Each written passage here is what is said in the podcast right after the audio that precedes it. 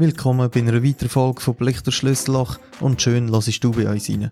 Unser heutiger Gast ist Roger Losli. Er ist Goldschmied aus Leidenschaft und hat schon über 20 Jahre ein Goldschmiedeatelier und einen Fachhandel für Markenuhren in Wettigen. Er hat sich über die Jahre einen bekannten Namen gemacht. Die Leute kommen von überall zu ihm.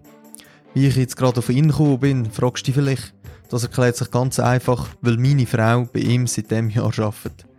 Der Roger erzählt uns seine, seine Entstehungsgeschichte, warum er gerade recyceltes Gold verwendet und was die Problematik von der Rohstoffgewinnung ist, wie seine eigene Uhrenmarke Limmat entstanden ist und was speziell daran ist, was die Schwierigkeit in seinem Geschäftsfeld ist und wie er damit umgegangen ist und das genau abgelaufen ist, wo er und seine Angestellte überfallen, mit einer Waffe bedroht und gefesselt worden ist ganz eine spannende Episode mit einem erfolgreichen Geschäftsmann. Wie immer ist ein Abo auf Insta und im Streamingdienst sowie eine Bewertung sehr, sehr gern gesehen und freut mich immer riesig. Jetzt werde ich gar nicht mehr länger und wünsche euch ganz viel Spaß mit dem Podcast mit dem Roger Losli.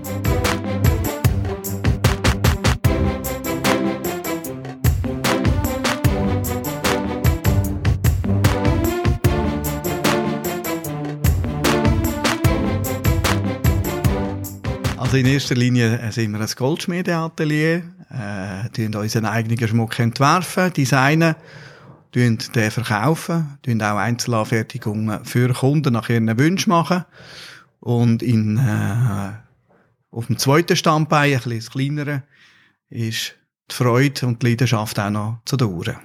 Ja, genau, das, das erläutern wir das ist nachher noch.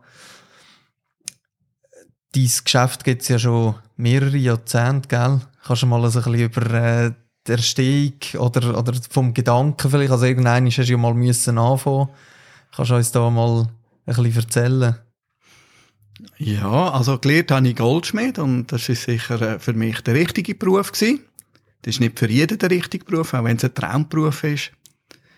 Äh, dann habe ich meine Stationen gemacht äh, an verschiedenen Orten geschafft, äh, bin dann nachher bei einem Arbeitgeber auch mit den Uhren wieder in Kontakt gekommen, mhm. dort äh, die Leidenschaft zu den Uhren noch äh, vertieft oder kennengelernt.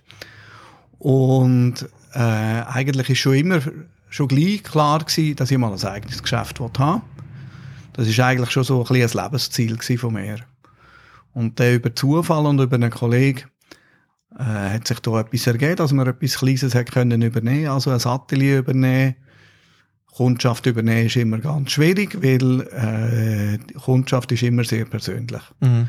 Und so habe ich im 97 äh, als Fremder da zu Wettigen ein kleines Geschäft übernommen und habe das sukzessiv ausbauen. Mhm. Also hast du wirklich alleine angefangen? Ganz alleine. Ganz alleine. Genau. Verkauf und genau, Verkauf und, äh, und Anfertigung. Genau. Im ersten Jahr bin ich alleine gewesen. Und nachher hatte ich dann einen Lernende gehabt. Viele Jahre bin ich alleine gewesen mit der Lernenden äh, zusammen. Bevor mhm. dass ich dann noch zusätzliche Angestellte mir können leisten Ja, gell, das ist immer ein teurer Kostenpunkt. ähm, Jetzt, äh, du, du bist dann zuerst eben ein bisschen weiter oben gewesen, hast du vorher gesagt. Und dort, äh, bei diesem Standort bist du dann immer, also bist du alleine mit der Lehrtochter oder bist du dort schon ein bisschen gewachsen? Doch, dort sind wir schon gewachsen. Im 97 haben wir dort oben angefangen. Das ist ein bisschen, äh, Wettigen ist eine ziemlich lange Geschäftsstrasse, die Landstrasse. Und ich bin ein bisschen im oberen Teil gewesen. Und, äh, wir haben dann aber gleich eigentlich können, Kunden dazu gewinnen, also ganz neue Kunden gehabt, im Gegensatz zu meinem Vorgänger. der hat wirklich andere Kundenkreise gehabt. Der Schmuck ist auch ganz anders gewesen, von uns. Wir haben eigentlich können eben dort die Infrastruktur ein bisschen günstig übernehmen und sind eigentlich mehr oder weniger bei Null wieder gestartet und haben uns dann können, äh, vergrößern, haben können Umsatz dazu gewinnen, haben können natürlich eben Kunden dazu gewinnen und haben dann nach einem Zeitchen äh, auch eben angefangen, das zweite Standbein mit den Uhren. Mhm. Also ganz gestartet bin ich noch ohne Uhren. Mhm. Und äh, etwa so nach ein, zwei Jahren habe ich dann nachher den, den Schritt noch in die Uhren hineingewagt. Und die Kombination vom Schmuck und von der Uhr ist natürlich einfach auch interessant, weil man einen Kunden als Ganzes kann bedienen Also wenn man einen gewonnen hat, hat man ein Verschiedenes können anbieten Oder auch, man hat natürlich können, ähm, für einen Herr etwas machen, weil für Herren ist Schmuck ganz ein schwieriges Thema. Obwohl es auch schöne Sachen würde geben, oder? Obwohl es auch schöne Sachen würde geben, aber Männer getrauen sich recht äh, selten, ein Schmuckstück aus Gold oder Weißgold zu tragen. Im Moment haben sie vielleicht so einfache Sachen wie Lederbänder oder so, aber ganz selten mehr wieder ein Trauring. Mhm. Und von dem her ist dann eben mit den Uhren dort, hat man den Kreis ein bisschen besser können schliessen. Man kann, man kann äh, Schmuck und Uhren machen und wenn man Kunden gewonnen hat oder Freunde hat, wo einem treu sind, dann hat man mehrere Gelegenheiten, um denen auch etwas anzubieten. Mhm. Was ist diese, das Geheimnis für die Erfolg? Also, dass du immer grösser dürfen werden? Ja, einfach dranbleiben, nie aufgeben äh, und sich sicher auch überlegen, in welchem Bereich habe ich überhaupt eine Chance und was lohne ich einfach gescheiter gerade sein. Weil die Globalisierung hat natürlich auf unserer Branche schon viel früher angefangen wie in den Nullerjahren.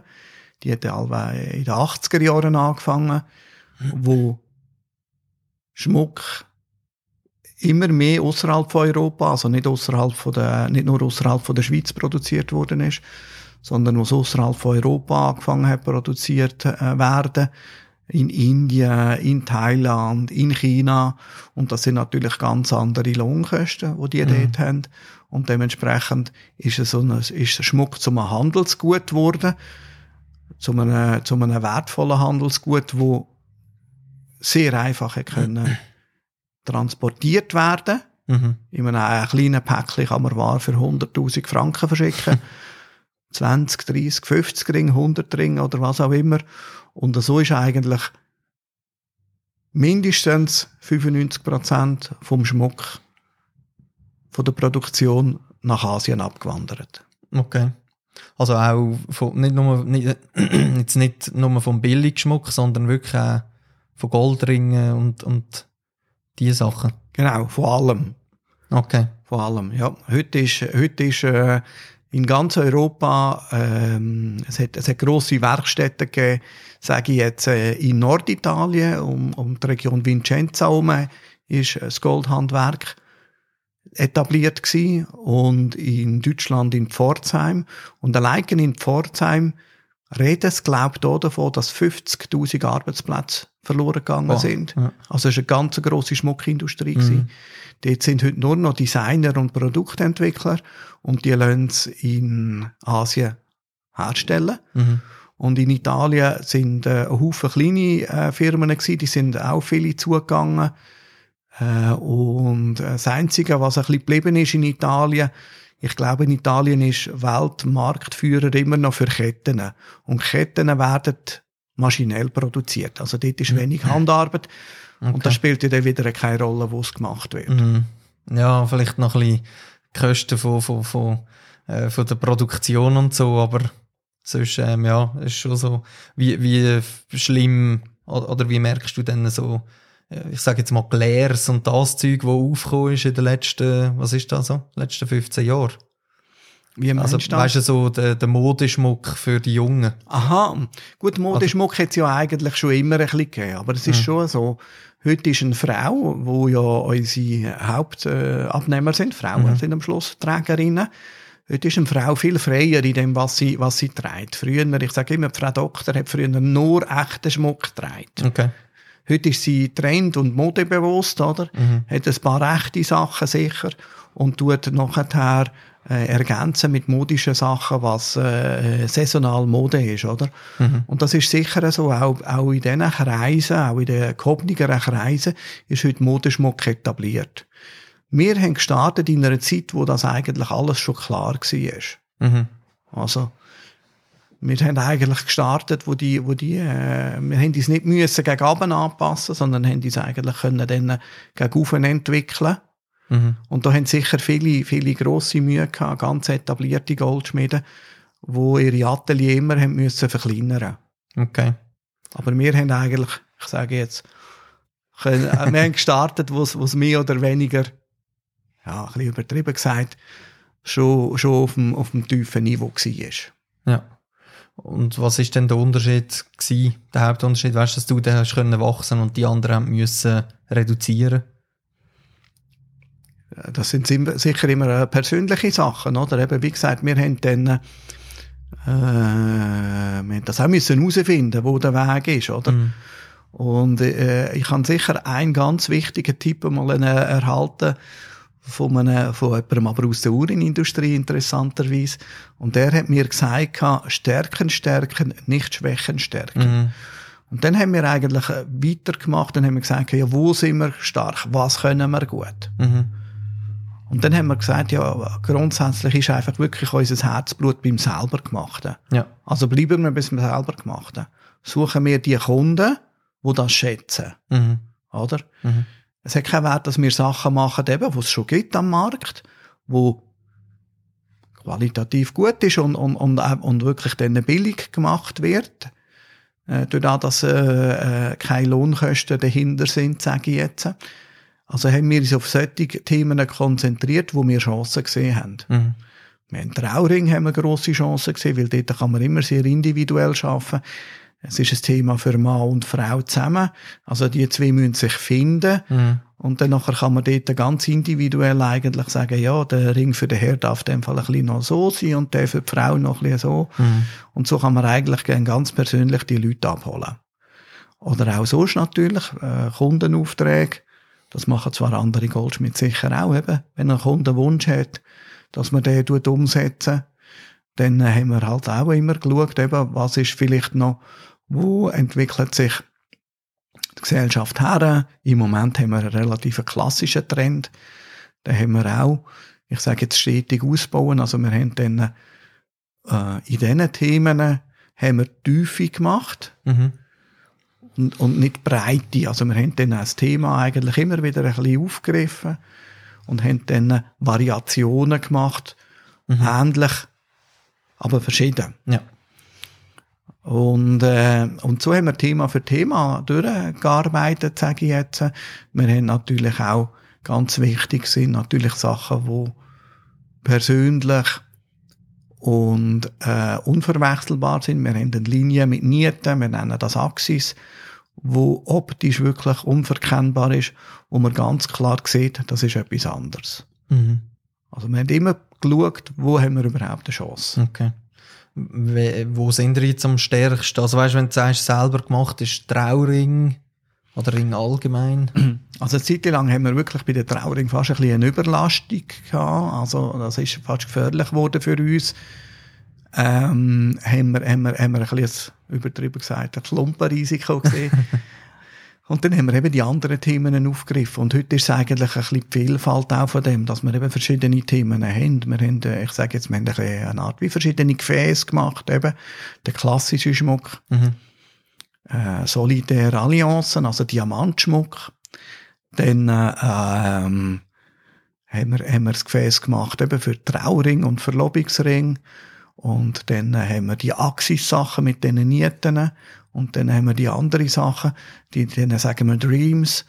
Äh, das sind mehr freie Sachen, ein bisschen organischer. Also, wir haben eine Art wie eigene Kollektionen gemacht mhm. und haben dann verschiedene Plattformen gegeben. Okay. Hast du, hast du irgendein Lieblingsstück jetzt aus deiner Kollektion? Nein, ich würde nicht sagen, dass ich ein Lieblingsstück habe. Es gibt einfach Sachen, wo natürlich auch, äh, wo wirklich, wo ich überzeugt bin, dass sie wirklich durch und durch sehr gelungen sind. Und es gibt Sachen, Ideen, wo man am Schluss äh, denkt, ja, die Idee ist vielleicht besser gewesen, aber bei der Umsetzung hat es nicht, nicht, äh, nicht gegriffen, dass es, äh, dass es super geworden ist. Mhm. Wenn etwas natürlich irgendwie nicht funktioniert, dann schmelzen wir es wieder ein. Also, wir dürfen nichts verkaufen, wo man nicht irgendwie äh, ein, ein, ein gewissen Anspruch mhm. erfüllt.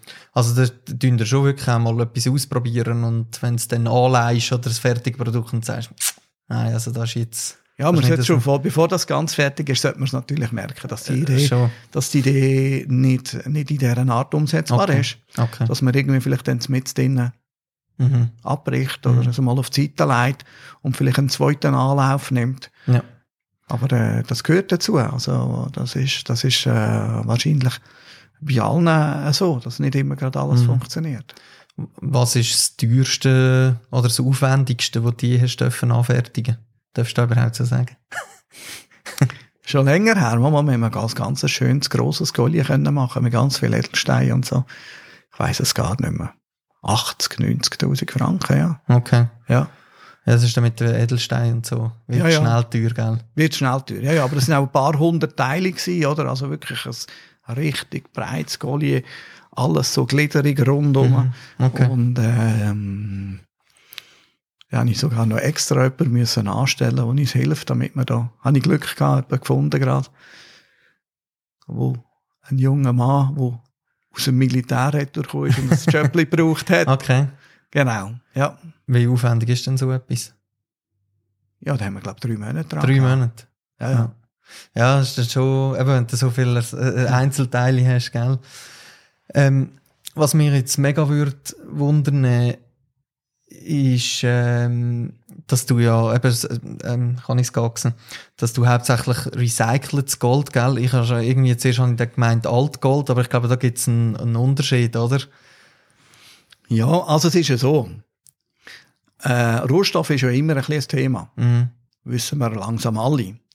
Und Gold ist ein Rohstoff, der über Tausende von Jahren sich noch nicht ändert. Darum hat er ja einen Wert. Mhm. Ja?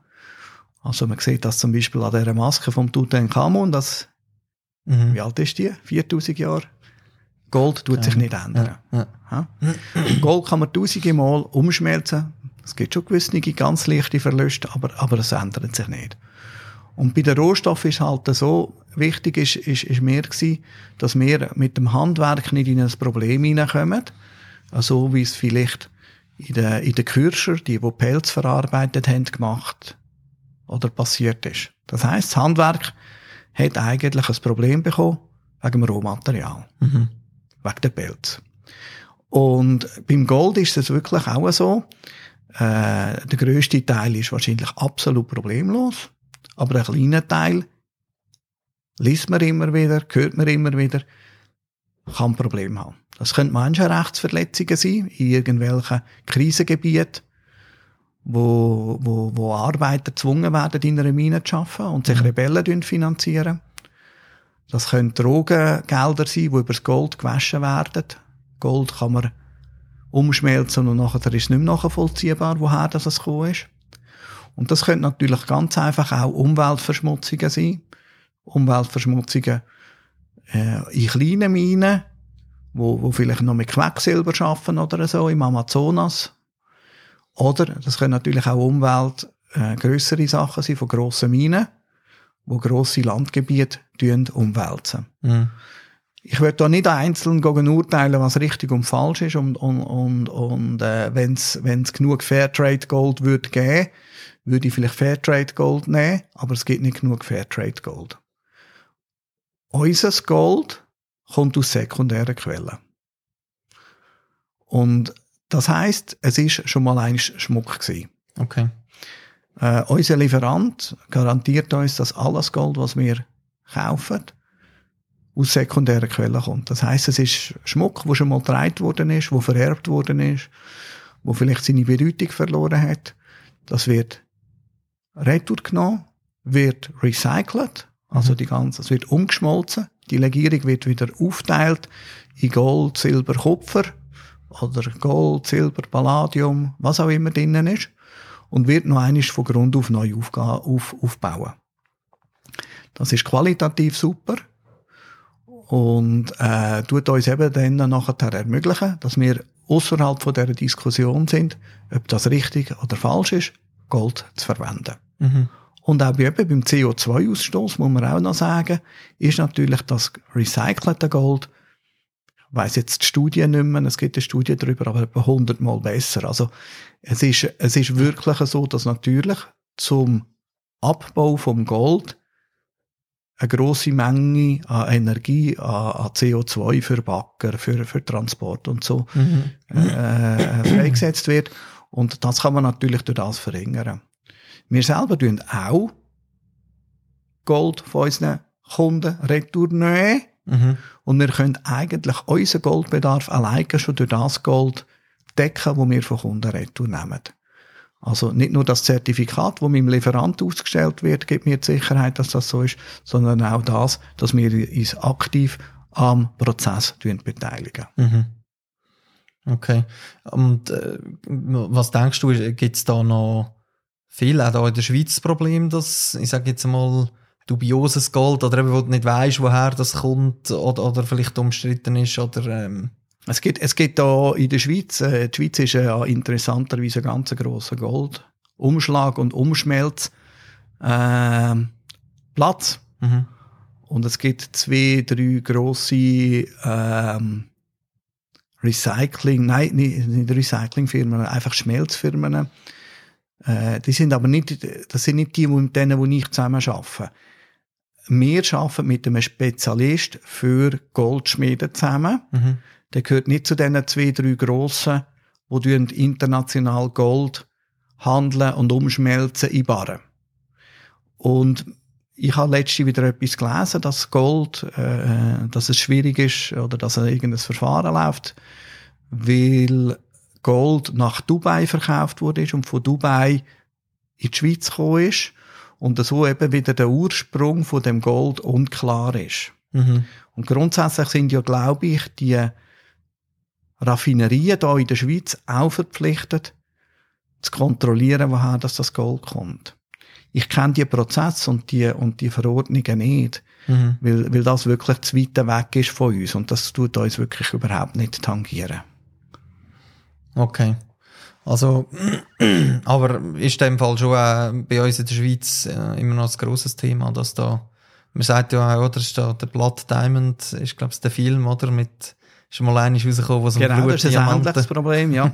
Also, ich weiß es nicht, ich kann es nicht sagen. Also, das muss Politik lösen, das Problem mit dem Gold.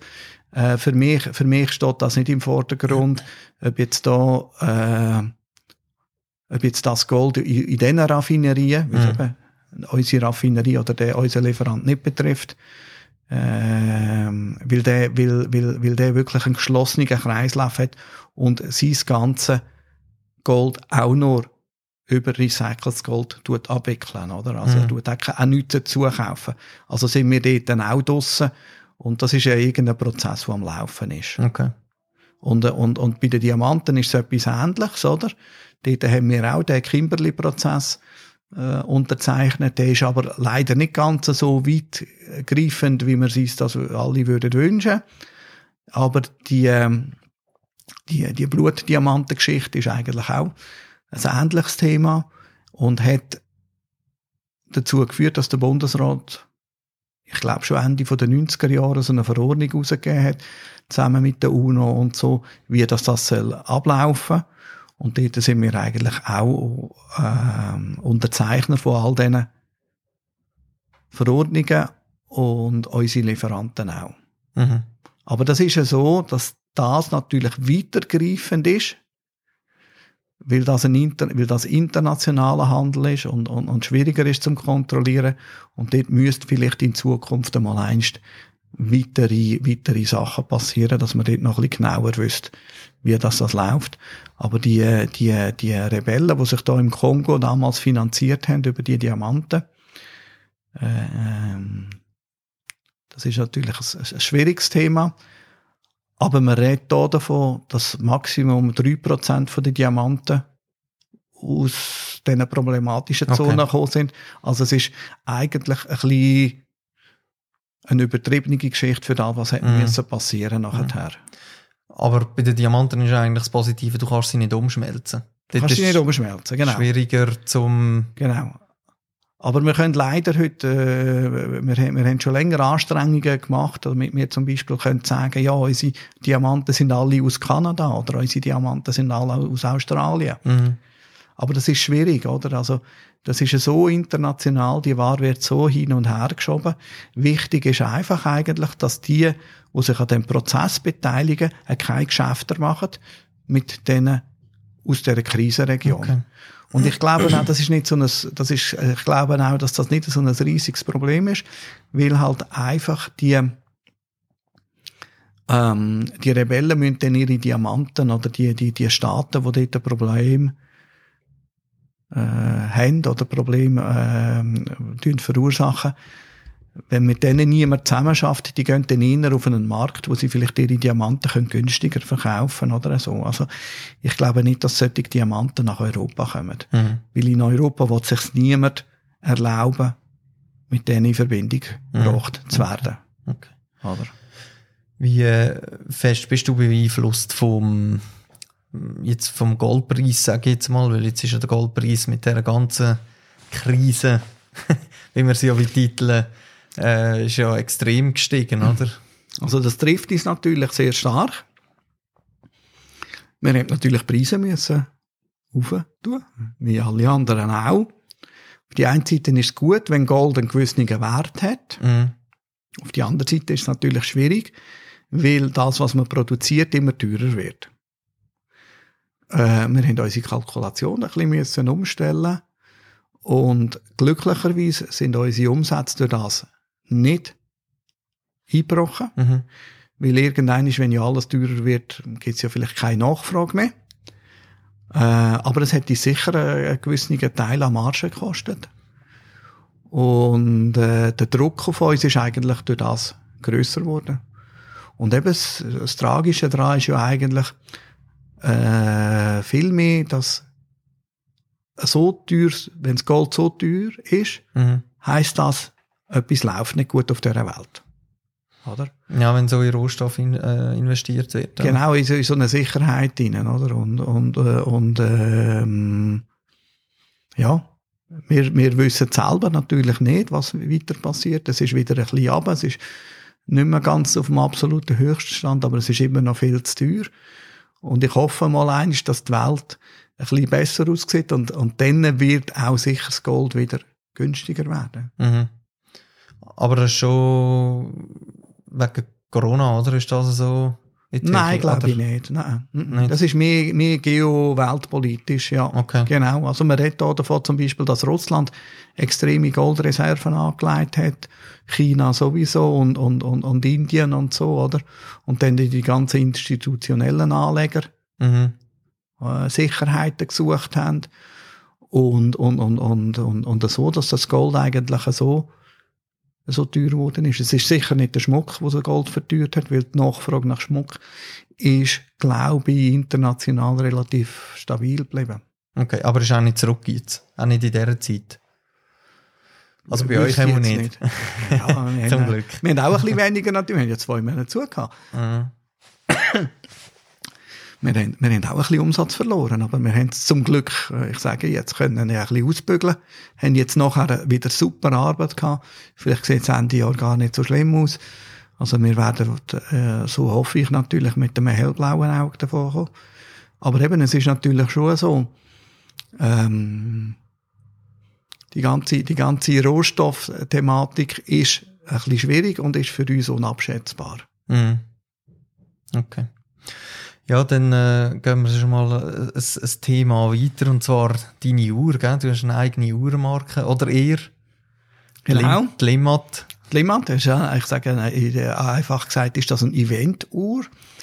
Es ist ja so, dass wir tolle Uhrenmarken haben, da bei uns, aber natürlich, es ist es so, dass die Uhrenfirmen, ja, das sind natürlich Fabrikanten, das sind nicht Individualisten. Mhm. Die tun ihre Modelle machen, tun die bewerben, tun die in ein Image hineinbringen und tun so Nachfrage generieren. Und was uns immer ein bisschen gefehlt hat, ist eigentlich die, die Individualität. Ähm, irgendwann bin ich dann eigentlich über das gestolpert, eben, dass jemand in Deutschland muss das einer gewesen sein, der hat so einen Uhrenworkshop gemacht, wo man die Uhr selber zusammenbauen Und das hat mich fasziniert, dass man die Uhr selber zusammenbauen kann und so sind wir dann auf die Suche gegangen und haben eigentlich dann die Idee adaptiert für uns, haben eine eigene Uhr entwickelt, haben das Gehäuse gesucht, das passt, haben das Zifferblatt äh, designt und haben so über Zulieferer dann, mhm. das können wir ja nicht selber Zifferblätter machen, mhm. Zeiger machen. Das Uhrwerk tun wir auch einkaufen. Das ist recht schwierig geworden, das Uhrwerk einkaufen, weil ja bekanntlich äh, die ETA, die als einzige äh, mögliche gewesen wäre, also als einzige Fabrikation das Uhrwerk Unitas hat. Das mhm. ist ein, eigentlich ein Taschenuhrwerk aus dem Taschenuhrbereich, wo genug groß ist, dass ein Laien auch daran arbeiten kann. Weil ein normal grosses Uhrenwerk, wie heute die Armbanduhr ist, das würde nicht funktionieren mit dem Laien. Okay. Und das Unitas, wo die Firma Unitas, wo wiederum eben zur ETA gehört und, die, und wiederum zur Swatch Group, die tun ja keine neuen Kunden aufnehmen und schon gar nicht solche, die nur 10 oder 20 Uhrwerke pro Mal kaufen, sondern da geht es um wahrscheinlich Mindestbestellmenge bei 1000. Mhm. Und so haben wir dann müssen schauen, wie wir irgendwie an die Uhrwerke herkommen. Und da gibt's noch Furniseuren, also so Furniturenhändler und über, über, über Drittfirmen sind wir dann nachher äh, eigentlich zu diesen Uhrwerken gekommen. Mhm. Okay. Also wir haben dann die Komponenten müssen suchen. Wir tun auch zum Teil an den, an den Gehäusen noch weiterarbeiten, die veredeln und haben eigentlich so über, über verschiedene Zulieferer und über eigene Leistungen sind wir zu der eigenen Uhr gekommen. Und die Uhr tut man dann einmal oben zusammenbauen, also man tut äh, so einen Kurs buchen und dann tun wir die, äh, die Uhr zusammenbauen, die Zeile zusammenmontieren. Und während der Montage kann man nachher noch entscheiden, welche Farbe vom Zifferblatt, welche Farbe von der Zeiger und mhm. welches Lederband das herkommt. Also so entsteht nebst dem Erlebnis vom Zusammenbau von der Uhr äh, auch eine ganz individuelle Uhr, eine ganz persönliche Uhr. Mhm. Und wie, wie, das ist einfach, also die Idee ist entstanden, weil du das einmal von jemandem gelesen hast und hast gefunden, hey, cool. Genau, das, das ist eigentlich das, was ich gesucht habe, oder? Und, und klar ist gewesen, klar ist von vornherein gewesen, einfach noch, noch mal eine Uhrenmarke machen. Das wirkt auch ein bisschen wie, ja, wie soll ich dem sagen, wie eine Werbeuhr. Wenn man heute ja eine Uhr macht, äh, es gibt ja so viele Uhren, wo ich, wo ich auch gesehen ich sage jetzt von MAN Trucks oder von mhm. Mercedes-Benz oder, ja, ja. oder, oder Ducati und weiss ich nicht. Genau, alles, oder? Also das ist ja alles nur, nur Labeling, mhm. oder? Ein mhm. Label, wo draufgedruckt wird, fertig, tschüss, oder? Und eine ein, ein, ein weitere Schweizer Uhrenmarke braucht es nicht. Es gibt, glaube ich, etwa 300 aktive Schweizer Uhrenmarken insgesamt. Also sind extrem sind viele. Paar, ja. Genau. äh, und dort redet man auch schon davon, dass die Hälfte Führung sind. Mhm. Oder? Okay. Und wenn wir, wenn wir, wenn wir, wenn wir uns das überlegen, dann wird man auf der Schweizer Straße kaum einen finden, der mehr wie 10 Uhrenmarken kann aufzählen kann. Mm. Und es gibt 300 in der Schweiz. Also ist auch klar gewesen, eine weitere Uhrenmarke.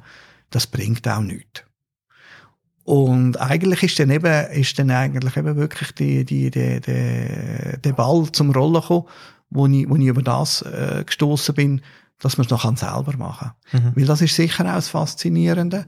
Und das gibt dem Produkt natürlich dann auch den Mehrwert. Mhm.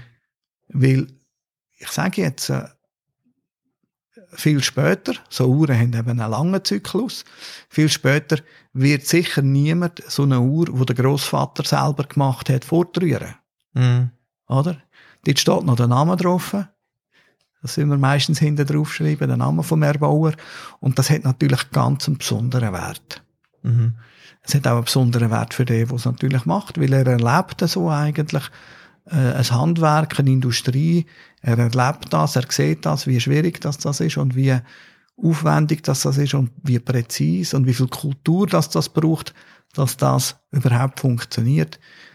Ähm, das kann man sich eigentlich gar nicht vorstellen, über wie viele Generationen sich da Menschen Gedanken zu Details gemacht haben, dass das so reibungslos funktioniert. Mhm. Heute tun wir das also ein bisschen selbstverständlich anschauen, dass etwas so funktioniert. Aber das ist es eigentlich überhaupt nicht. Das ist wirklich extrem aufwendig und ist eine extreme Industriekultur dahinter, dass das so funktioniert. Ja, also es ist ja extrem Technik. Ich bin vorher, also ich bin Servicetechniker ganz am Anfang nach der Lehre. Und äh, da habe ich einmal ein bisschen Uhrenwerk hier gesehen. Also bei Bregwe bin ich gewesen, zwei, drei Mal und die sind ja ganz extrem, die sind ja so ein bisschen im High-End. Genau, das ist absolut High-End. Ja. Genau, und das ist natürlich dann wirklich ähm, das Ende von der Fahnenstange dort, oder? Und äh, für, uns, für uns in der Schweiz ist das halt einfach wirklich ein Stückchen Schweizer Kultur, weil es äh, weil's, weil's dort gewachsen ist in dem Jura, weil das wirklich dort ganz innovative Leute hat, die das weiterentwickelt haben, weil die Schweizer haben die Tour nicht erfunden. Also die erste tragbare Uhr ist in Deutschland gemacht worden. Äh, die Franzosen sind stark vor den Schweizer. Die Deutschen sind eben stark vor den Schweizer und die Engländer auch. Mhm. Und am Schluss sind eigentlich, äh, ist, ist im, im, im, im Kopenhagen Segment sind nur noch die Schweizer führig geblieben. Mhm. Auch mit einer grossen Krise in den 70er, 80er Jahren. Haben sich jetzt wieder können etablieren im Luxussegment. Also heute kauft man ja nicht mehr Uhr, heute kauft man das Image von der Uhr. Ja, das ist so. Oder? Und was vielleicht äh, viele auch nicht wissen, ist natürlich, dass die Schweiz nur, muss ich überlegen, nur 3% vom Weltmarkt hat stückzahlenmässig. Also eigentlich ist jede Schweizer Uhr, vielleicht mit Ausnahme von der Swatch, von der Plastikuhr, ein Luxusprodukt. Mhm. Also die Uhren, die hier in der Schweiz hergestellt werden und weltweit verkauft, meinst du 3%? 3%, ja, genau. Okay. Also 20 Millionen Schweizer Uhren im Gesamtvolumen von einer Milliarde Uhren mhm. weltweit. Mhm. Oder? Also das muss man schon ein bisschen eben relativieren, was ist eine Schweizer Uhr und warum, und wir befassen uns nur mit der Schweizer Uhren.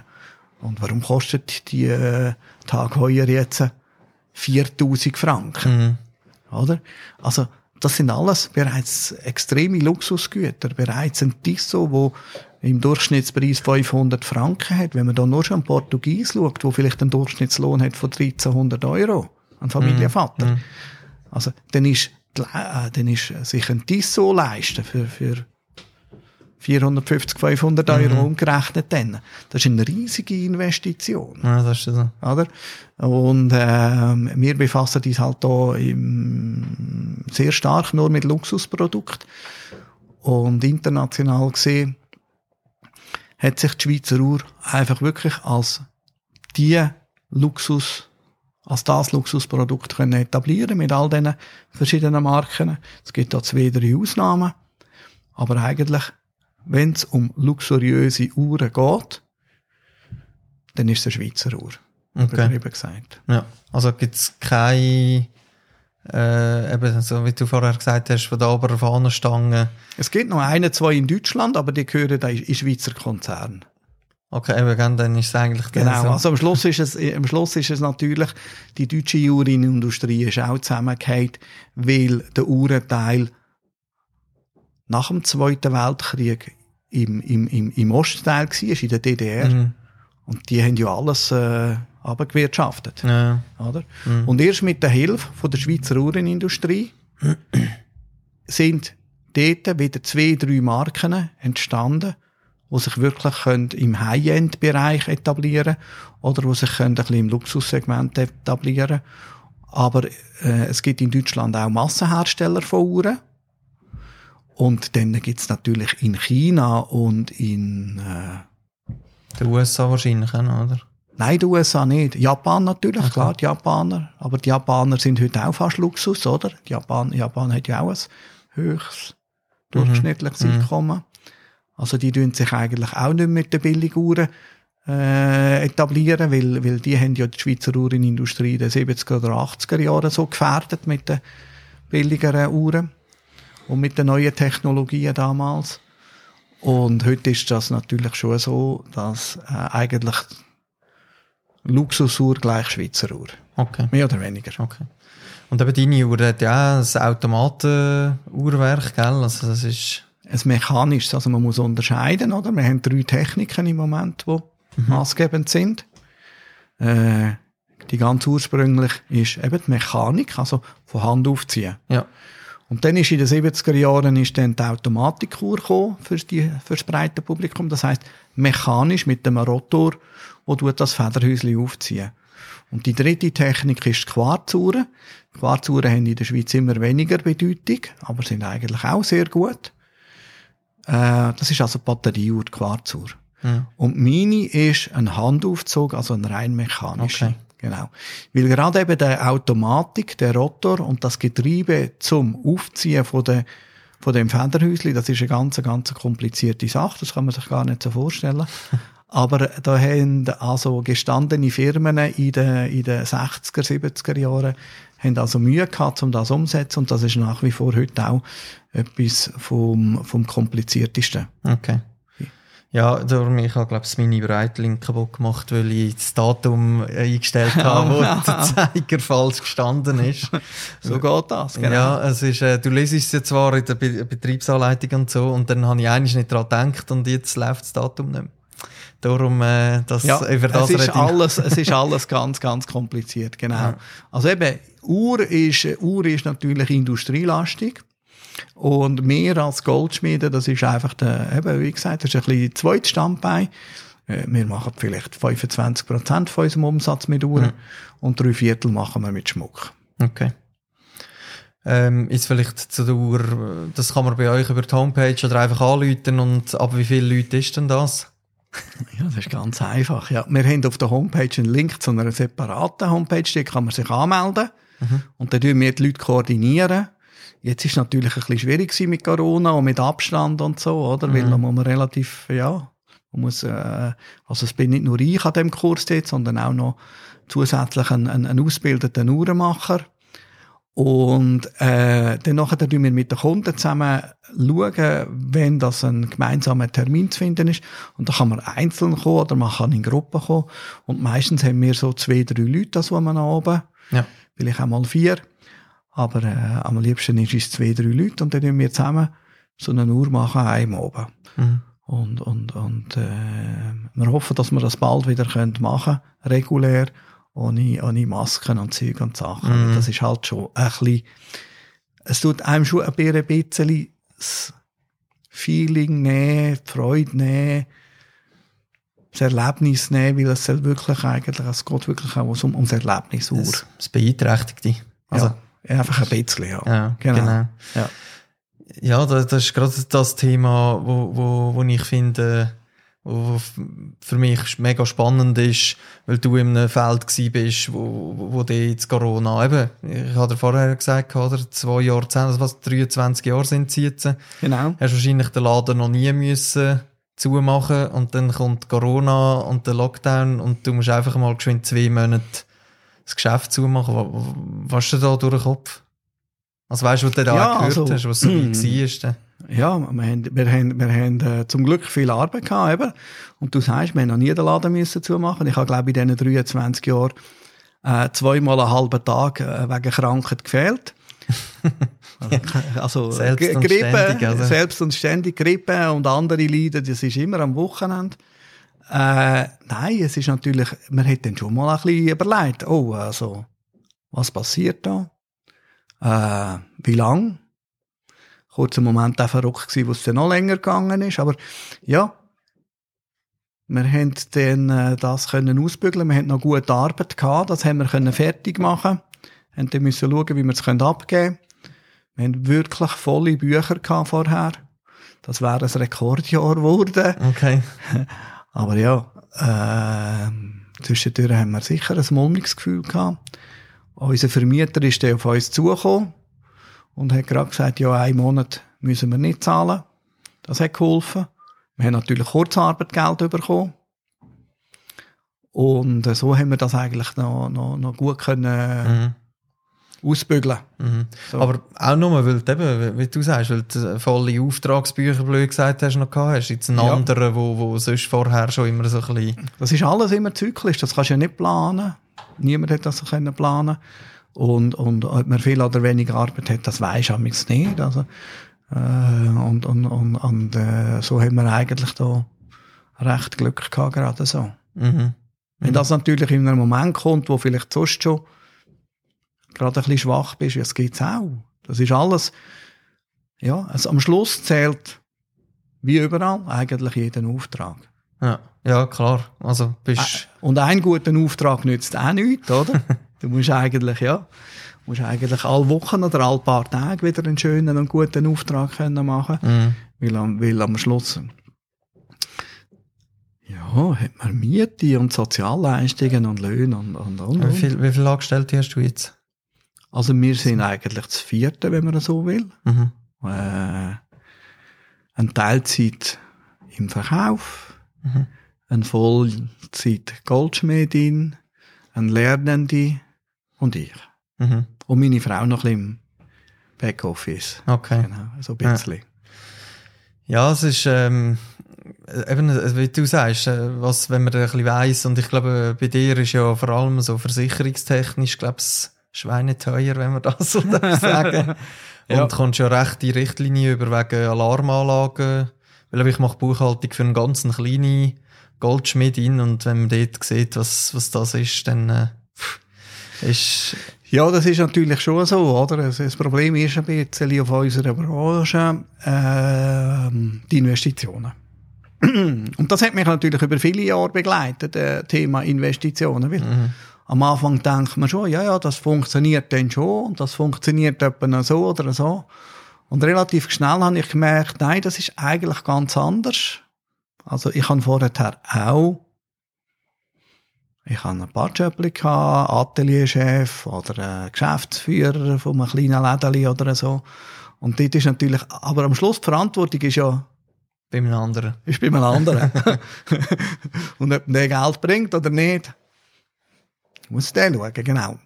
Und dass, man, dass es dann funktioniert, habe ich dann relativ schnell gemerkt, oh, das braucht ganz eine andere Größe, das braucht viel mehr Investitionen. Und sicher, ja, das ist vielleicht auch noch ein Punkt, wo, wo, wir, wo wir vielleicht eben vergessen haben. Was macht der Unterschied, dass wir, dass wir, dass wir am Schluss gute Arbeit haben?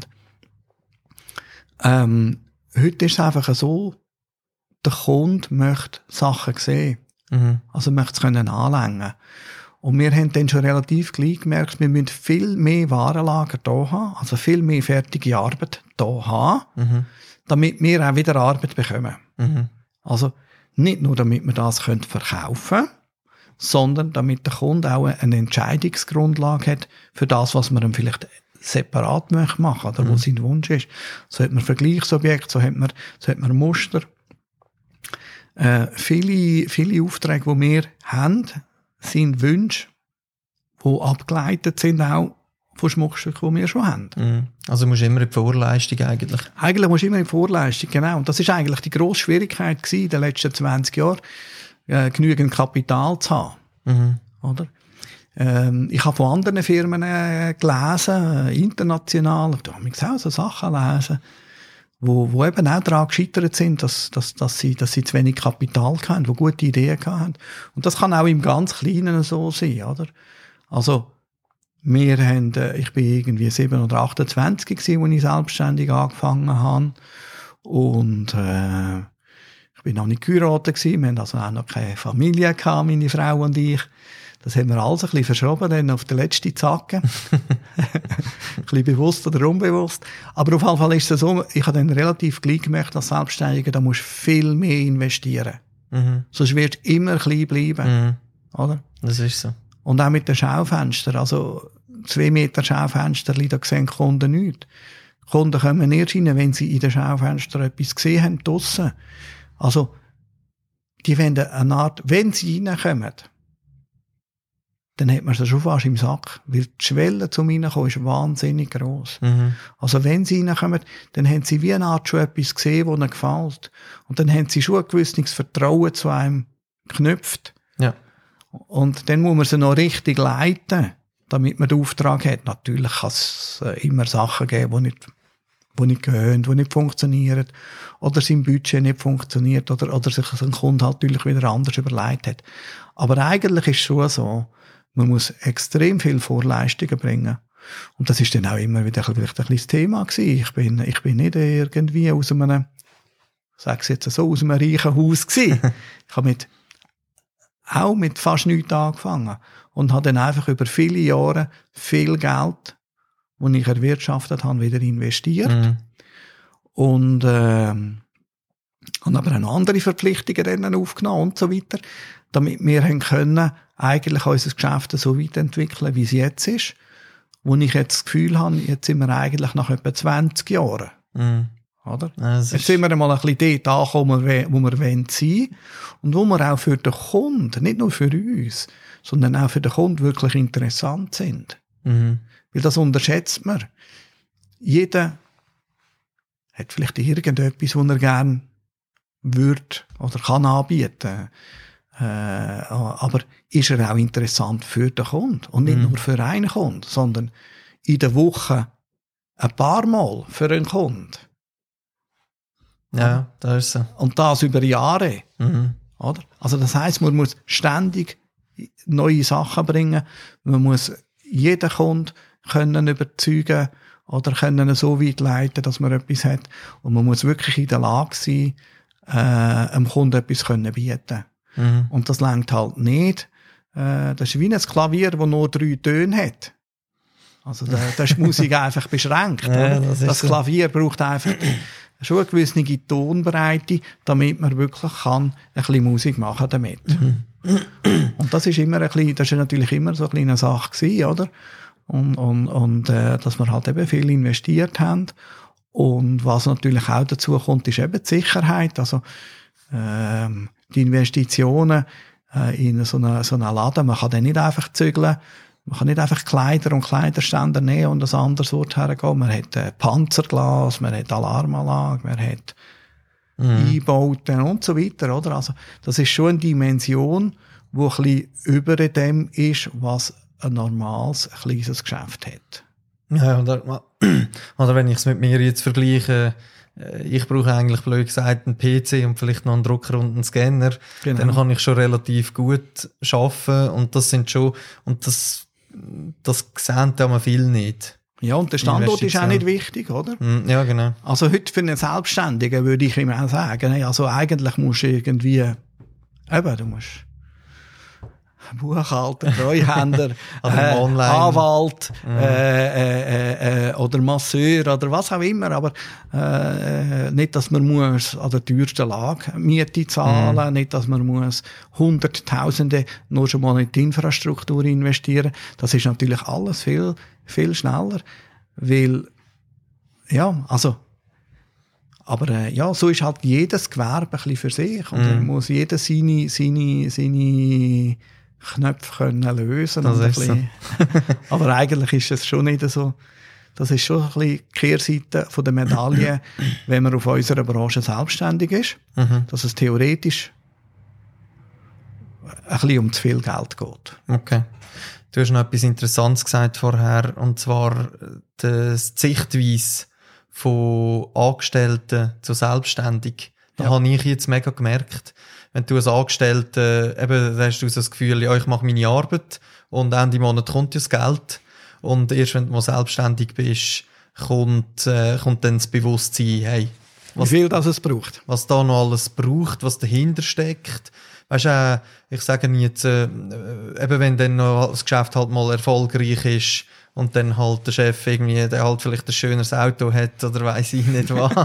ja, blöd gesagt. Ja, genau, eben, es, liegt ja auch vielmals gar nicht drin, gell? weil eben, wenn, wenn du, also, es kommt ja immer ein bisschen drauf an, entweder schöpfst das Geschäft aus und dann äh, schaust du mal, wie lange es lenkt, oder du investierst und dann äh, ist es einfach gleich alles im Geschäft drin.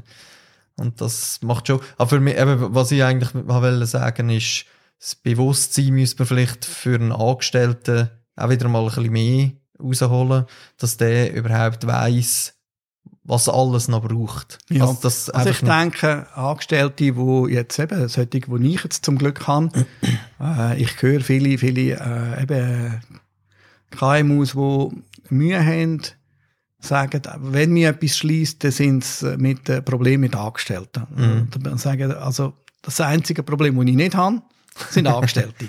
ha, zum Glück. Aber eben, äh, ist natürlich nicht das Gleiche, ob man drei oder 30 hat. Und ähm, dort ist sicher so, ich glaube, meine Angestellten, ich sage auch ein paar Sachen, sage ihnen zum Beispiel jetzt auch bei einer Abstimmung oder so, aber ihr, ihr müsst wissen, wie denkt ein Chef? Was bedeutet das für einen Chef, wenn da wieder nochmal ein Prozent da und nochmal ein halbes dort, oder? Und wie, was, was, was muss man schon leisten? Und eben die Sichtweise von einem Angestellten, ähm, ich will das nicht schlecht reden, er soll ja nur seinen Teil machen. Wenn er seinen Teil gut macht und vielleicht dem Chef, der Chef noch ein bisschen versteht, dann Mhm. ist ja das schon Dann ist schon viel. Dann ist Das schon viel, oder? so.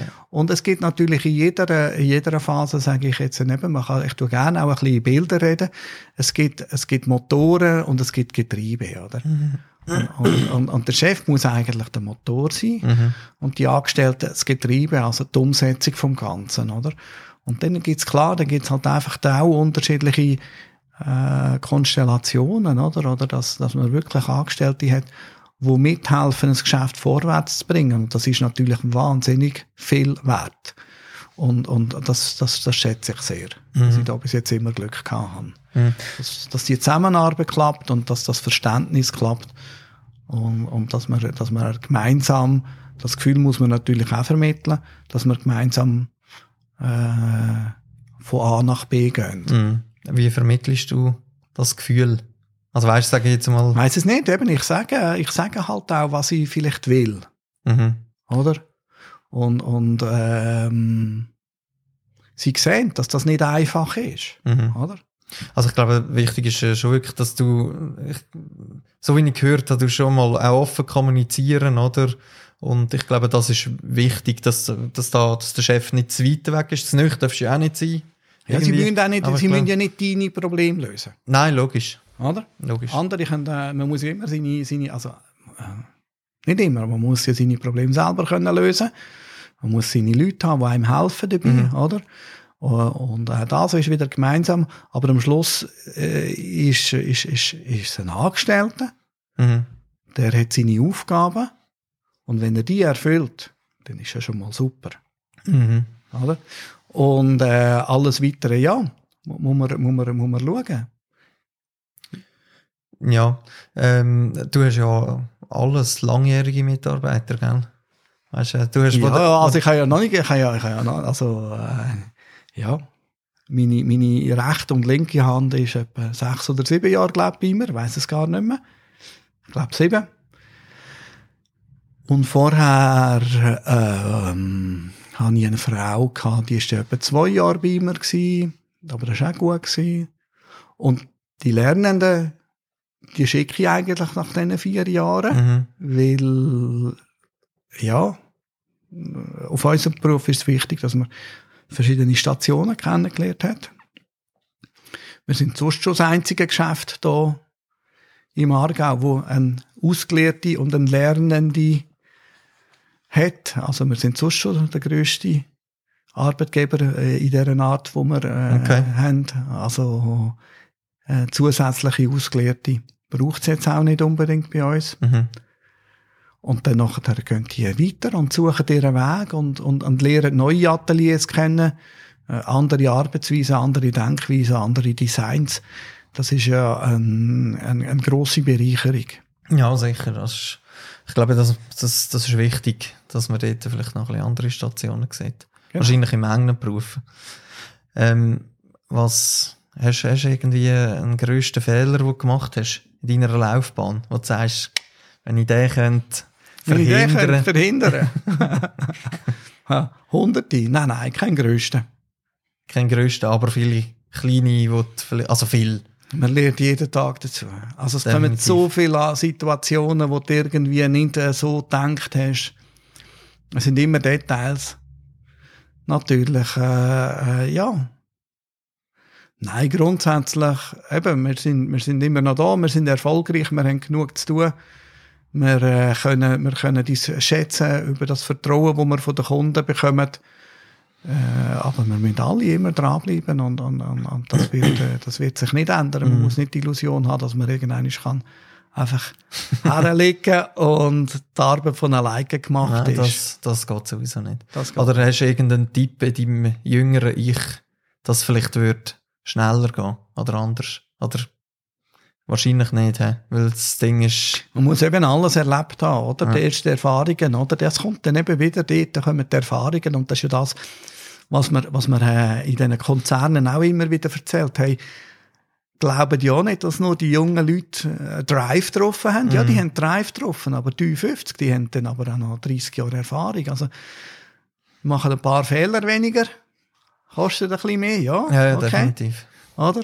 Haben, haben vielleicht, äh, sind vielleicht äh, nicht, äh, nicht mit so viel äh, Energie geladen, aber vielleicht machen sie auch ein paar Fehler weniger. Oder? Mhm. Haben einfach wirklich langfristig den Blick. Wichtig ist natürlich, dass man nicht in der Vergangenheit lebt, sondern wirklich auch im Jetzt und, und, und überlegt, was ist, was ist morgen, was ist übermorgen, wo muss ich durch. Mhm. Nie den Fokus verlieren. Ja, einfach irgendwie, irgendwie immer weitermachen, oder? Und, und, und äh, äh, was ich auch schätze, ich sehe auch zum Beispiel Kollegen, Branchenkollegen, oder? Nie die Freude verlieren, oder? Wenn einem natürlich die Freude verlässt, dann wird es schwierig. Ja, ja. Definitiv. Oder? Wenn es dann nur noch Arbeit ist, oder? Jammern, okay. immer ein bisschen wie, wie Bauern, he? aber nein, ist, ist, ist schwierig. Äh, wirklich nicht die Freude verlieren, schauen, dass man sich wieder einmal irgendwie etwas zu gut tut, dass man sagt, jetzt mhm. habe ich zwar drei Aufträge, die ein bisschen warten, aber jetzt muss ich mal eine das fertig machen, wo ich, wo ich, wo ich das Projekt, wo ich wirklich schon lange dran habe, weil es ist einfach wichtig. Mhm. Dass, dass man, dass man ein neues Projekt, wo man mitzieht und wo vielleicht eben immer wieder so ein bisschen hintergeht, dass man das wieder führen nimmt und dann eine Freude hat, wenn das fertig ist und das wieder kann präsentieren. Mhm. Und eben präsentieren ist ganz etwas Wichtiges, das darf man nicht vergessen. Man ist nicht einfach, niemand hat auf einem einfach so gewartet. Also ja. man muss sich auch präsentieren. Klar. Man muss nicht eine Inszenierung machen wie eine ich weiss, glaube ich, oder? Aber man muss, sich, man muss sich wirklich auch ein bisschen präsentieren, oder? Und man muss zum Beispiel eben die, die, die sozialen Medien, die ich die ich äh, brauche zum zum kommunizieren. Früher haben wir klar gehabt, Print und wir haben Plakat gehabt. Plakat ist wahnsinnig teuer. Print ist auch nicht so billig, oder? Mhm. Wahnsinnig schwierig, oder? Mhm. Und eben zum Beispiel die sozialen Medien wie Facebook oder Instagram, die muss man nutzen. Und das hat uns wahnsinnig gut Arbeit gebracht, dass wir okay. dort einfach da uns gezeigt haben, dass wir gezeigt haben, wir machen das, wir stellen Schmuck her, wir sind nicht einfach Händler mhm. mit einer Ware aus Irgendjemand. Irgendjemand her, oder? Sondern das, das hat eine Seele, das hat eine Qualität. Mhm. Und, und, und das ist ganz wichtig, oder? Dass man dann nachher auch sich präsentiert. Dort machen sicher viele von diesen ganz kleinen Geschäften, die es auf unserer Branche gibt, Fehler. Mhm. Oder? Das mhm. ist sicher auch ein Dass man da nicht nützt. Dass man das nicht nützt, dass die sich, die sich zu wenig präsentieren. Mhm. Oder? Ja, ja, das ist, aber das ist sicher schwierig. Und das ist auch wieder das der Punkt mit dem Kapital, oder? Musst ja das ist wieder ein Punkt von der kritischen Größe. genau. Wie viel Umsatz musst du können machen, dass, also wenn man jetzt davon ausgeht, man gibt zum Beispiel 5% vom Budget oder 5% vom Umsatz für, äh, für, für, für, für Werbung aus, dann ist das natürlich schon ein Unterschied, ob man das von 250.000 macht oder von 800.000, 900.000 oder einer Million. Oder? Ja, klar. Und ähm, das ist, das ist schwierig, oder? Und, und bei uns ist halt wirklich so, unser, unser Gewerbe ist vielfach in so ein wirklich kleines Nischengewerbe abgerutscht, in so einer fast, fast so ein bisschen in einem Zweiterwerbsstandbein bei vielen. Okay. Oder? Ja. Und das ist, und das ist, das ist nicht so super. Nein, das ist schon so. Das macht es noch viel schwieriger. Genau.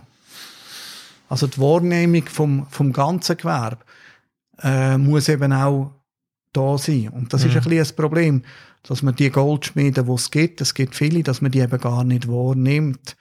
Und ähm, da haben viele ein Problem, da haben viele einen Fehler gemacht. Es hat vom, vom, vom Verband oder vom von einem Lieferanten aus hat es Bestrebungen gegeben, dass man so Plattformen macht, wo wir zusammen auftreten, mhm. um ein bisschen Stärke zu bekommen. Und da haben viele einfach gesagt, nein, wenn wir nicht, weil sie sich vielleicht Einerseits haben sie vielleicht das Geld nicht dazu gehabt, um dort mitmachen. Und andererseits haben sie sich gescheucht, quasi mit dem Mitbewerber auf der gleichen Plattform zu sein. Und das ist falsch, weil, wenn man eben als Gesamtgewerbe wahrgenommen wird, mhm erzeugt das auch eine Nachfrage.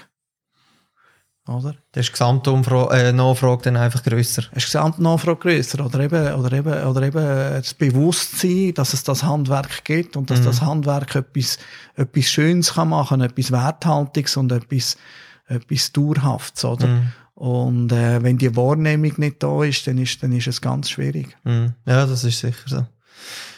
Äh, vielleicht noch eine ein, ein letzte Frage. Und zwar, ich glaube, es ist ja bei dir ist schon mehrmals eingebrochen worden, Raubüberfall, aber hast du nie gehabt, oder? Also, es, Doch, Raubüberfall haben wir leider auch einen gehabt. Ja, das ist auch eben eine Kehrseite von der Medaillen, oder? Ähm, ja.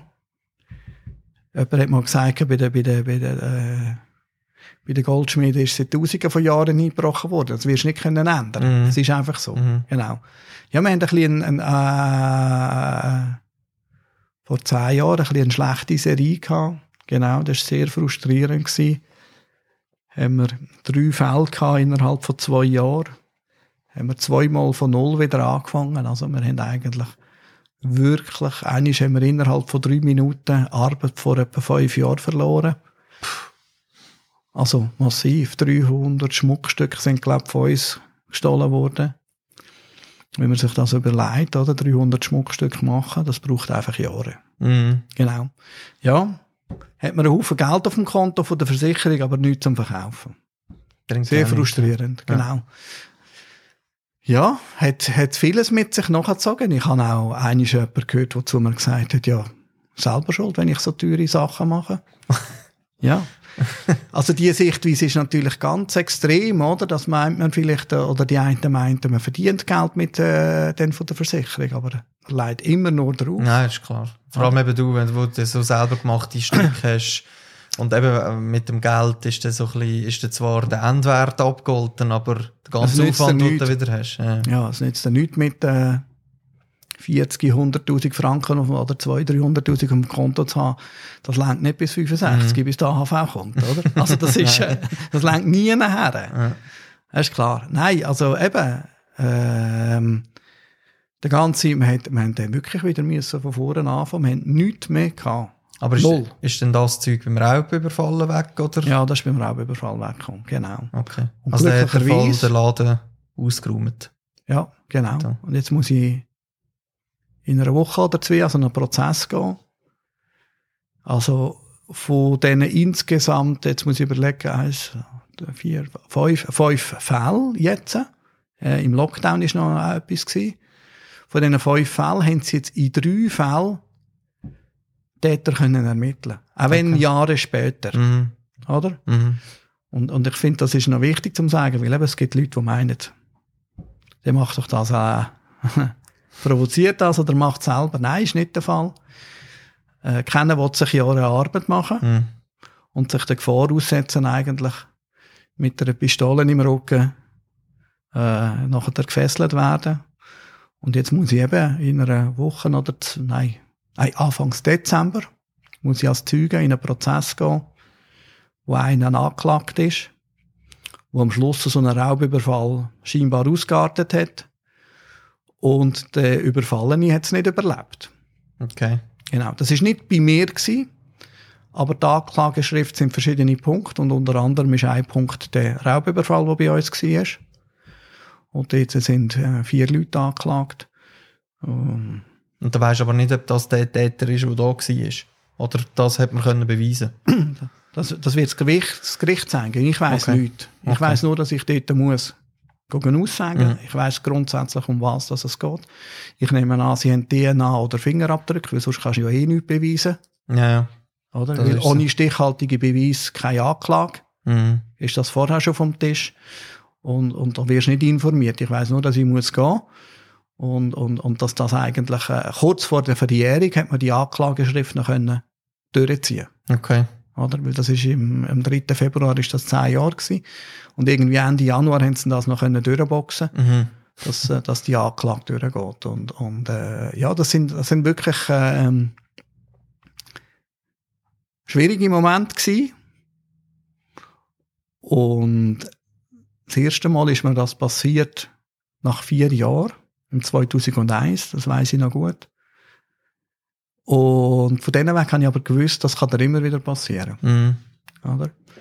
Und, und, also dort ist wirklich, ich mag mich gut erinnern, ich bin wirklich, äh, ich hatte dort so ein gehabt, so ein halbes Verlies, ein bisschen eine dunkle Kammer, die Stunde nie aufgemacht hat. Und dann bin ich wirklich dort drinnen gehockt und ich können latschen, auf Deutsch Mhm. gesagt. Habe 100.000 Franken auf dem Konto gehabt, aber habe nicht gewusst, wie weiter. Ja. Oder? Nach vier Jahren das erste Mal hast du das Gefühl, mal, jetzt habe ich ein paar Sachen, die ich zeigen kann, oder? Mhm. Und, und, und weg ist es und du fährst wieder bei Null an. Und dann ist mir das eben noch zweimal passiert, dass ich wirklich mehr oder weniger alles verloren habe. Und dann bin ich aber ein bisschen emotional ein bisschen distanzierter gewesen schon von dieser ganzen Sache. Und habe mich, habe mich, äh, dann musste ich einfach wieder aufrappeln und, und, und Dings finden, die Motivation finden, das anzugehen. Und, und äh, glücklicherweise, muss ich sagen, ist der Raubüberfall, ein anderer ist noch ein Rambock gewesen. Und das dritte Mal ist einfach, sind, sind sie über die Scheibe, haben sie die, haben sie die Schaufensterauslage äh, ausgeräumt. Aber ist der Raubüberfall so abgelaufen, dass ich und meine damalige Mitarbeiterin, dass wir beide das Gefühl hatten, sie machen das nicht. Mhm. Oder? Mhm. Das ist dann plötzlich so schnell gegangen mit der Pistole im Rücken und all dem Zeug. Äh, und mit, äh, dass sie uns gefesselt haben und, und, und am Schluss ins WC eingesperrt und so. Dass wir beide aber das Gefühl hatten, äh, die nehmen ihre Sache und weg sind. Okay. Oder? Weil wenn dann wirklich, ich glaube, wenn dann wirklich Todesangst hast, bin ich nicht sicher, ob man sich da davon so schnell erholt. Eben, dass sich erholen ja. Ja. Und nachher hat es dann schon zwei, drei Mal wieder so Situationen gegeben, wo du wie so ein äh, Déjà-vu gehabt hast. Mhm. Da jemand im Laden gehabt hast, wo der mulmig war, Ja. und nicht gewusst hast, ähm, wie soll ich mich jetzt verhalten. Und das ist dann aber wieder gegangen, Mhm. oder? Und, und jetzt hoffe ich nicht, dass wenn ich dort die, an den Prozess muss, dass ich das Déjà-vu eigentlich dann wieder habe. Aber das ist, also der Raubüberfall, der ist vier Jahre nachdem du gestartet hast. Gewesen. Nein, der Raubüber, also eben vier Jahre nachdem, dass wir gestartet haben, haben sie mal eins eingebrochen und sind Aha, so. hinten rein und haben alles gestohlen, oder? Mhm. Und nachher, der ist dann vor, der Raubüberfall ist eben vor zehn Jahren. Ah, vor zehn, ja genau. Februar vor zehn Jahren, genau. Und nachher eben, wir sind zuerst ein bisschen weiter oben gewesen, da, ein bisschen am Dorfrand, nicht am Dorfrand, aber am, am Rand von der Einkaufszone da. Und dann haben wir gewusst, ja, irgendetwas müssen wir machen. Sicherheit müssen wir massiv verbessern. Und das ist dann eben auch ein Konsequent gewesen, oder? Also, Mhm. wir haben nachher müssen einen neuen Standort suchen. Und haben dann müssen viel Geld investieren. Aufgrund von dem eigentlich hast du den von Standort dem, da. genau, mit der erhöhten, äh, wo wir die Sicherheit besser können machen können. Oder also entweder hätten wir am alten Standort umbauen, Mhm. um die Sicherheit zu erhöhen. Mhm. Dort hast du eben wenig Kunden links und rechts gehabt. Also hättest du müssen irgendeine eine, eine, eine Schleusetür machen. Ja. Oder so. Ja. Äh, oder etwas ganz Neues machen. Wir haben jetzt so auch keine Schleusentüren, aber da hat es da hat's halt äh, noch andere Geschäfte vis-à-vis Mhm. und so. Und es ist ersichtlicher, wo man ist, was passiert da innen. Und äh, alles ist einzeln in ganz viele kleine Boxen innen, sage ich jetzt. Mhm. Also der Zeitraum zum, zum, zum das Geschäft ausräumen braucht viel länger. viel länger, genau. Mhm. Und es ist auch elektronisch gesichert zusätzlich. Und Mhm. es ist, noch ein paar andere ganz spezielle Sachen, eine Vernebelungsanlage oder so, wenn man einen Rambock würde machen. Also, da siehst du innerhalb von 20 Sekunden nichts mehr nichts mehr. drin. Also, und so weiter, oder? Und, und, und äh, so haben wir eigentlich dann schon den Sicherheitsstandard enorm können verbessern. Aber gleichwohl ist es natürlich immer eine, eine gewisse Möglichkeit zum Einbrechen. Mhm. Und, und, und, und sie haben es äh, sie haben es gleichwohl geschafft, dann Sachen zu stellen aus, aus den Fenstern, trotz den dicksten Panzergläser, die es ja. gibt. Und, äh, aber, aber zur Nacht, und, und dann ist, das ist eigentlich dann noch halb so schlimm für mich. Wenn sie zur Nacht etwas stellen. Ja. Ja, das glaube ich. Also ich, eben, ich glaube, wenn du es am eigenen Leib äh, erfährst, ist, ist unschön. Genau. Aber da ist jetzt eben seit diesen zehn Jahren und du, du sagst eben eigentlich da, dass, ähm, dass du das Gefühl gehabt hast, die machen wir nichts, hast du eigentlich können besser verarbeiten Genau, wenn wir es eigentlich relativ gleich können verarbeiten und, und, und äh, tut es uns äh, nicht verfolgen. Mhm. Ja, das wäre sonst, sonst wär schwierig, glaubst du, gell? Das ist schwierig, genau. Also, das ist schwierig, oder? Wenn du wirklich Angst hast, weiss nicht, was du musst machen.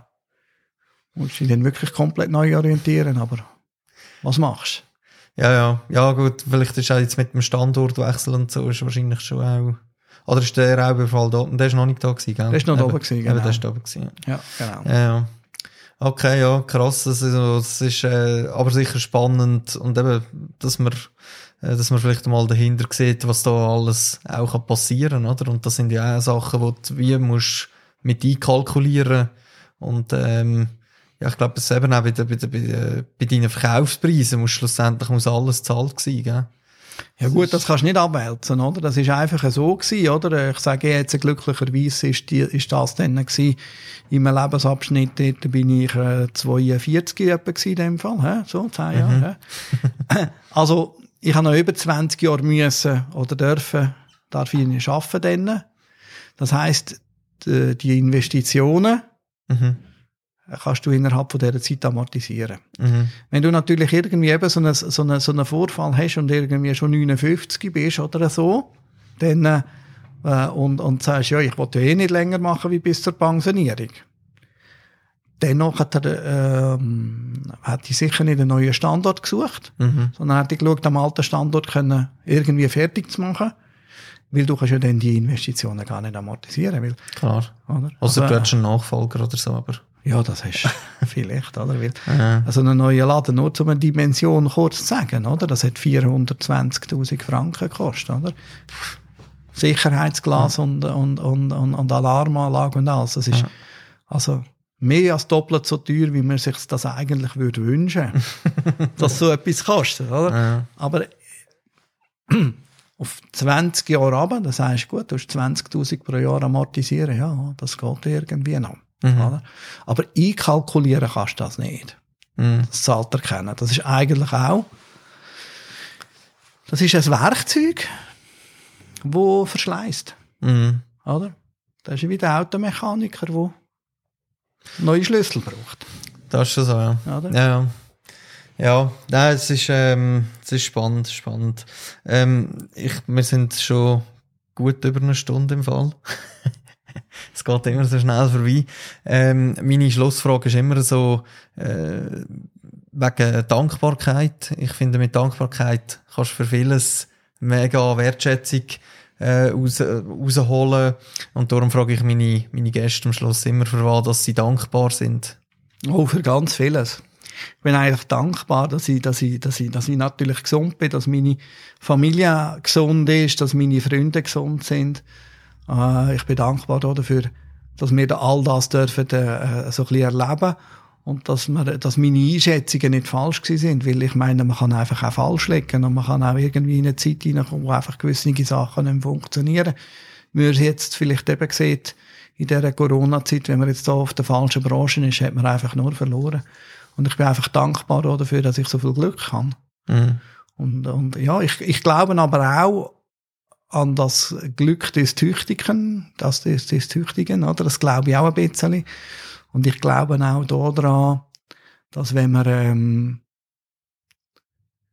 wenn man das Glas halb voll sieht, es besser ist, wie wenn, wenn das Glas eben halb leer ist, oder? Mhm. Also, dass, wenn man das Positive, das Positive kann drin hineinbringen, ähm, dann wird einem, wird es einem auch wieder positiver Retour kommen. Ja. Oder? Und, und, und das, ist, das ist ganz wichtig, dass man eben positiv bleibt, dass man, dass man nicht überall Probleme sieht, die den Leuten nicht von den Problemen erzählt, sondern von den Lösungen. Mm, oder von dem, was sie bekommen und, und so eigentlich äh, auch für sich äh, eigentlich vorwärts schaut. Mm. Ja, schönes Schlusswort, würde ich sagen. Ich danke dir auf jeden Fall mega, mega fest, dass, äh, dass du dir Zeit genommen hast und dass wir in deinem schönen Laden in Wettigen den Podcast dann dürfen aufnehmen und wünsche dir alles, alles Gute weiterhin. Viel Erfolg. Und Danke hoffen wir, dass wir da bald äh, wieder normal können gescheren, oder? Ja, das hoffen wir alle auch. Ich danke dir vielmals für das Interview. Es war spannend. gewesen. Haben wir auch mega gespannt gefunden. Danke vielmals, gell? Merci.